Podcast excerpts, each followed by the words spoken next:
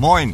Wir müssen auch nach Weihnachten und Silvester zu Hause bleiben und uns bis weit in den Januar alleine beschäftigen. Da sagt sich der ein oder andere schön und gut, aber da wohnen ja auch noch mehr bei mir zu Hause und so allmählich gehen einige Gesprächsthemen aus.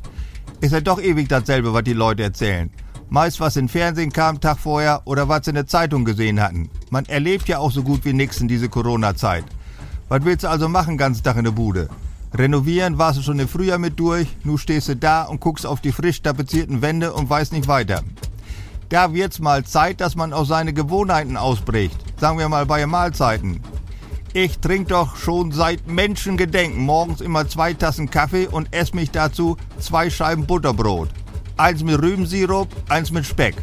Nun gibt's ja andere Völker, die essen morgens schon eine Suppe, sagen wir mal Asiaten.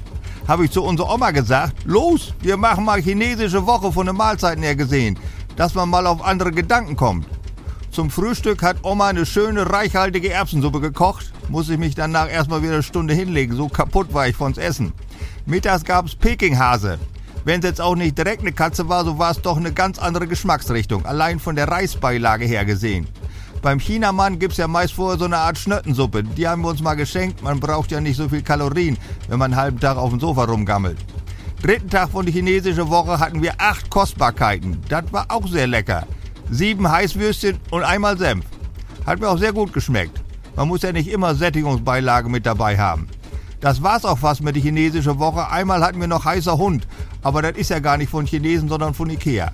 Zum Schluss gibt's dann nochmal China-Pfanne nach dem Originalrezept von Weihnachtsmarkt bei uns. Hähnchenfleisch mit Gestrüpp, Champignons und China-Gewürz zusammen in eine alte Radkappe auf dem Bunsenbrenner warm gemacht. Ich habe zu unserer Oma gesagt, die China-Pfanne, das ist die Nahrung der Völkerfreundschaft. Damit haben wir unseren Weihnachtsmarkt für andere Kulturen geöffnet. Siehst du? Und so gesehen war das ein sehr schöner Abschluss für unsere chinesische Woche.